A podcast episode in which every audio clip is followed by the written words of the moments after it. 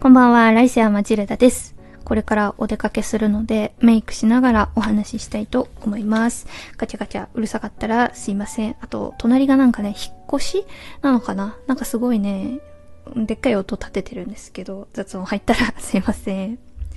ということで、今日は、あの、最近私が人間関係で、こう、気づいたことっていうのをシェアしようかなって思います。というのもね、ここ数ヶ月ね、私、アラサーのライセア・マチルダはですね、友達作りに励んでおりまして、そこですごくいろんなことを学んでいるというか、すごく人との付き合い方っていうのと向き合うようになったんですよ。でね、最近、本当に最近、やっと、やっと自分が心地いいなって思える人との付き合い方っていうのが分かってきたんですよ。同時に、こう、過去の自分がいかに人との関わり方が下手くそで、自分にとって不健全だったかっていうのに、すごい最近気づいてしまって、なんかそこで、あーというかなんか、うわーっていうかなんかまあ、うーん、恥ずかしいとも違うんだけど、なんか過去の私のことがすごく不憫で、哀れで、でもなんか嫌いになれないっていう、なんかすごい複雑な感情なんですけど、今、あのね、私、そもそも過去の人との関わり方ってすごく、あの、親の影響が顕著に現れていたなって思うんですよ。私の親は、こう、ちょっと毒親気質で、いわゆる過干渉タイプで、すごく干渉してくる人たちで、なんか親である自分と子供である私の境界線が曖昧な人たちだったんですね。で、そんな環境だから私もかなり長いこと自分と他者の境界線っていうのがすごく曖昧で、もう自分が感じていることを相手が感じているっていう風に勘違いしていたし、なんか依存したいし、依存されたいし、みたいな。こう、かなり不健全と言ったらなんかあれなんですけど、まあそういう人との関わり方をしていたんですよ。ただ、こう、ここで少し脱線するんですけど、私はこう、依存的な関係に対しては、なんか今も悪いことだとは思ってなくて、人によっては必要なことではあるし、こう、それが幸せってこともあるので、こう、依存がいけないこととは捉えてないんですけど、だからこう、あくまで私の場合、依存関係に向いていなかったなっていう、まあそういうお話で、あの、進めていくんですけど、そう、過去の私は、こう、過干渉の親の影響で、自分と相手の境界線が曖昧で、まあ、依存的な関係を結んでいたんですけど、まあ、ここで言う、なんか、境界線とか依存が何を指すかは本当に人によって捉え方変わると思うんですけど、あくまで私の場合は、うーん、誰にでもそうってわけじゃなくって、特定の相手、まあ、特定の友達とか特定の尊敬する人に対して、なんか結構ベタベタしすぎてしまうというか、距離感バグって近づきすぎてしまうってことがありましたね。なんかすっごく一方的に尽くして尽くして、相手が望むものと望む言葉を差し出してしまっていたり、なんかすっごい音うるさいんだけど、引っ越しだよね。絶対引っ越す。えー、うちらがうるさいせいかな？わかんない。そう。あと、なんか、私が優先されていない。自分がね、優先されていないなって感じたら勝手に凹む。みたいなこともありましたね。なんかまあ、要するに重いやつだったんですよ。これもなんか一種の愛だとは思うから、間違いとは言いたくないんだけど、でも、なんかそれだけが愛じゃないっていうか、愛し方って本当に色々あるっていうことを、当時の私は知らなかったんですよね。ただまあ、そうやって、親の影響ってことに気づかずにさ、依存的な関わりをさ、続けていくと、やっぱりね、それでもある段階でハッとするんですよ。あ、今私苦しいわって。人と関わりたいのに、人と関わるとめちゃめちゃしんどいわって気づくんですよ。でもさ、なんかもうしょうがないよね。こう、親というさ、自分が生まれてから最初に関係を築くであろう人間のさ、人間との接し方に難があって、その影響を生まれてすぐに直で受けて、十数年にわたってその人たちと一緒に生活をしてきてさ、こう、影響を受けないわけがないんだよなね。そう。だからこういう習慣とか癖みたいなものにさ、気づくのだってめちゃくちゃ時間かかるし、直すのもさ、またすごく難しいしさ、なんかこれは言い訳じゃなくて事実として思うことなんだけど、あれよ、なんか、スタートが悪かったよね。だって仕方ないよね。こう相手に干渉すること、干渉されることが愛情だと思ってたんだもん。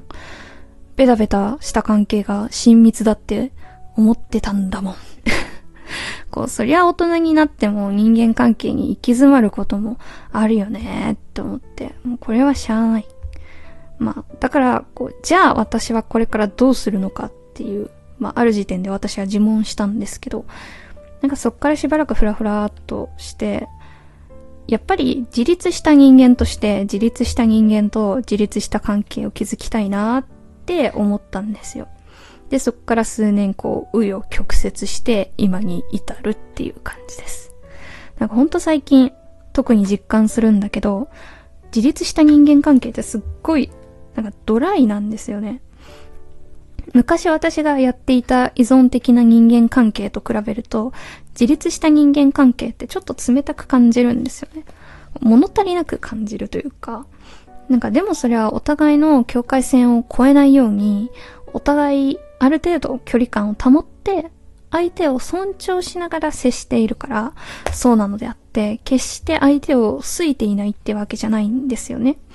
だから最近、こう、いろんな人と関わっているんだけど、昔と比べると全然ストレスがないっていうか、かすごく心地いい状態で人と向き合えているなって感じますね。正直、どうやって今の状況に慣れたのかっていうのは、わかんないんですけど、っていうか覚えてないんだけど、なんだろう、人との関係で一回おっきな失敗をして私、こう大事な縁を失ってしまうっていう経験をしてから、なんか、すごく大きく変わったなって自分で分析しているんですけど。ねなんか失敗しないと学べないっていうのは、まあ、すんごいしんどいから嫌いなんだけど、できることならやり直したいとは思っているけど、まあ、なんか誰かが言ってたけど、友達とは季節に咲く花、みたいな。誰が言ったのか知らないし、ちょっとね、内容まで覚えてないんだけど、まあそういう言葉があるように、こう、またどっかで繋がれたらいいな、とは思っている。なんか執着しすぎず、みたいなことをこれからも続けてはいきたいな、って思ってる今日この頃です。からはアフタートークなんですけど、なんか本当にさ、私さ、収録しようと思った途端にさ、なんか家の外とかがすっごい騒がしくなるの。今日も、これ何回かちょっと中断してるんだけど、引っ越し業者のオーライオーライみたいな声がすっごいうるさくって、まあ、しょうがないんだけど、何なんだろう。お昼って大体静かだなって思ったからお昼にしたのに あ、これお昼に撮ってるんですけどいや、あの、午後になると、こう、下校中の子供の声とかも入るし、そうすると犬も吠えるんですよ。近所の犬がね。人に反応して、子供に反応して。だから、お昼だったら、なんか全然、うるさくないなって思ったから撮ったのになんか、そういう日に限ってなんか引っ越し業者うるさいし。まあ悪くはないんだけど、ちょっとタイミングが、タイミングがちょっとダメだった。最近すごいラジオは収録したいんだけどさ、なんか外の音が入っちゃったら嫌だなとか、あとこのね、やっぱ今のマイクちょっとね、満足いってないんですよ。やっぱイエティのマイクが本当に、本当に恋しくて、どうにかならんかなと思って、まだ壊れたイエティ持ってるんですけど、イエティってマイクね、前使ってた。んだけど、なんかさ、あ、また車の音入っただろうな。なんか、うー、なんか接続する、なんか USB のコネクタが悪いのかなと思ってそれを買い直したけどダメで、やっぱりね、マイク本体にちょっと問題があってっていう感じだから、そうだな、イエティな。1万、まあ2万円弱で買えるからまあ、